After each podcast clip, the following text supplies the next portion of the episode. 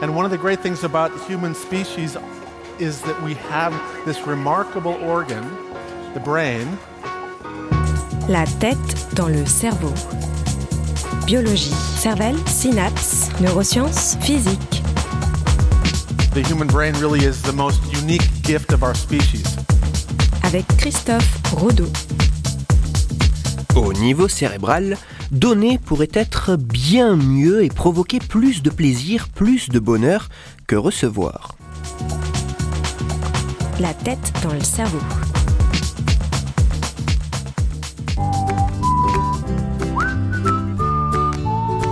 Peu importe ce qui vous rend heureux, peu importe ce qui vous apporte du plaisir, que ce soit de la nourriture comme les lasagnes de votre mère, le gâteau aux noix de mamie, ou que ce plaisir, que ce bonheur proviennent d'une autre origine, le chèque qui vient d'être encaissé, la partie de jeu de société remportée. Toutes ces sources de bonheur sont hélas vouées au même triste destin. Plus la situation qui provoque du bonheur, plus la situation qui provoque du plaisir est vécue, et moins cette situation provoquera de bonheur, moins cette situation provoquera de plaisir. Même si vous êtes un fan inconditionnel de sushi au thon, si vous deviez manger ce même plat tous les jours, à tous les repas, une certaine lassitude s'installerait tout comme la sensation de plaisir aurait tendance à s'émousser et pourrait même disparaître. L'adaptation hédonique est le nom donné à ce phénomène entraînant une diminution progressive de la sensation de plaisir lorsque la situation qui provoque ce bonheur est trop fréquemment répétée. Habituellement, pour éviter ce phénomène et conserver autant de bonheur, il est conseillé de faire des pauses, plus ou moins longues, entre deux épisodes de cette situation provoquant le plaisir. Il peut également être préconisé de se trouver dans des situations légèrement différentes. Si ce qui vous fait ressentir un certain niveau de plaisir est de manger des huîtres, il pourrait être intéressant de les consommer de manière différente, avec des modes de préparation différents. Chaud, froid, agrémenté d'accompagnement ou consommé seul. Nous semblons tous être soumis à cette adaptation hédonique. Nous semblons tous être soumis à cette diminution de la sensation de bonheur, à cette diminution de la sensation de plaisir si la situation plaisante est trop souvent répétée. Mais est-ce réellement toujours le cas? Toutes les situations provoquent-elles une adaptation hédonique ou certaines situations précises permettent-elles d'éprouver le même niveau de plaisir, peu importe le nombre de répétitions?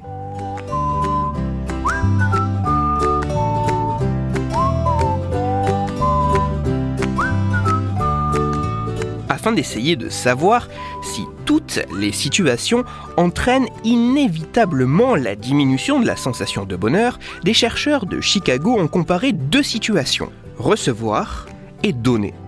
Pour ce faire, les scientifiques ont fait passer une expérience assez simple à un peu moins d'une centaine de volontaires.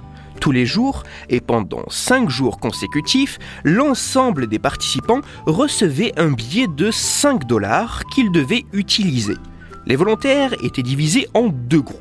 Dans le premier groupe, le groupe des receveurs, les participants devaient utiliser ce billet de 5 dollars pour se faire un petit cadeau par jour et ceci pendant les 5 jours.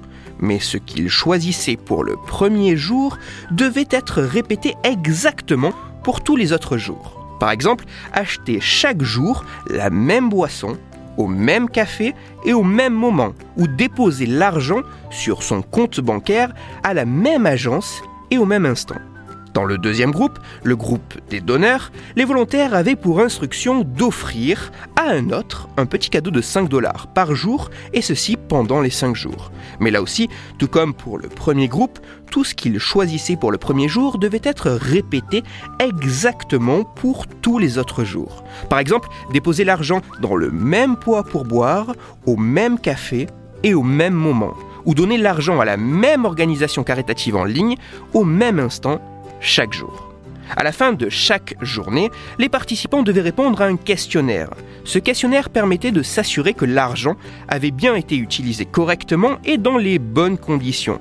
Mais il servait également à évaluer notamment le plaisir, la sensation de bonheur qu'avait procuré la situation de cadeau pour soi-même ou de don à un autre. Si je résume, chaque volontaire recevait 5 dollars par jour et ceci pendant 5 jours. La moitié des participants devait utiliser cette somme pour eux, alors que l'autre moitié devait utiliser la somme pour les autres. Et à la fin de chaque journée, les volontaires devaient répondre à un questionnaire servant notamment à évaluer la sensation de bonheur éprouvée à la réception du cadeau ou lors du don. Les résultats de cette expérience sont assez fascinants.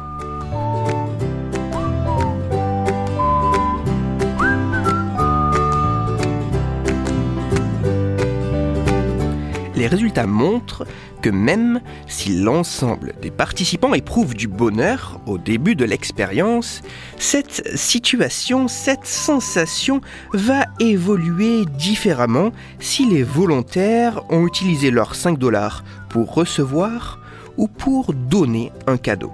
Les participants qui chaque jour devaient se faire le même cadeau ont évalué que leur niveau de bonheur diminuait progressivement avec l'avancée de l'expérience, alors que les volontaires qui devaient tous les jours faire un cadeau, qui devaient tous les jours faire un don, ont évalué avoir un niveau de bonheur constant tout au long de l'expérience.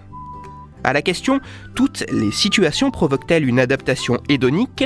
La réponse semble être non.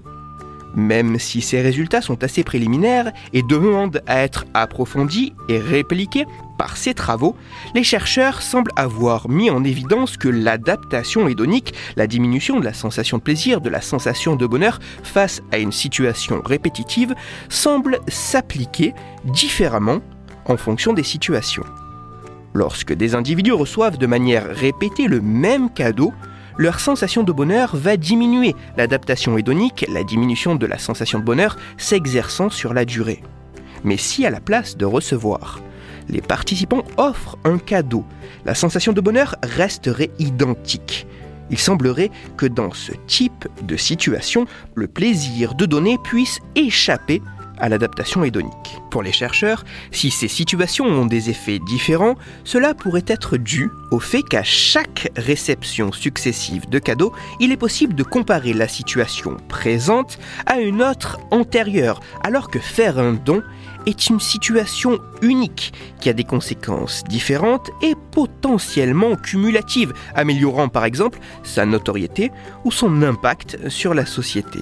En conclusion, au niveau cérébral, donner ne serait pas la même chose que recevoir. Là où recevoir de manière répétée ferait diminuer la sensation de bonheur, donner permettrait de conserver le même niveau de bonheur.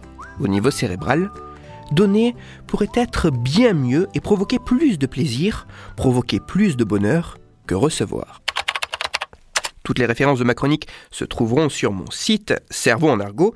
Et si vous en avez la possibilité, je vous encourage vivement à jeter un œil à l'étude que j'ai présentée, car l'expérience que j'ai décrite n'est qu'une partie du travail effectué par les chercheurs dans cette étude leur permettant d'avancer les conclusions que je vous ai partagées. Pour approfondir la chronique d'aujourd'hui, je vous renvoie vers un article disponible gratuitement sur Internet. Cet article a pour titre Données le seul plaisir qui ne s'épuise pas, il est écrit par Bénédicte Selton-Lassalle et il est à lire sur le site cerveau et psycho.fr. Pour discuter science et cerveau, vous pouvez me retrouver sur Twitter, Christophe-Rodo, R-O-D-O, sur la page Facebook de la tête dans le cerveau et sur mon blog Cerveau en argot. Je vous rappelle que si vous, Auditeur, vous avez des questions ou des sujets dont vous voudriez que je parle, n'hésitez pas à me le faire savoir directement sur mon compte Twitter, sur la page Facebook ou par mail à l'adresse la tête dans le cerveau gmail.com et j'essaierai d'y répondre dans une future chronique. Toutes mes chroniques, y compris celles-ci, sont disponibles en réécoute sur mon podcast La tête dans le cerveau, à retrouver sur toutes les plateformes, dans SoundCloud, Deezer, Spotify, Google Podcast et iTunes. Christophe Rodeau. La tête dans le cerveau.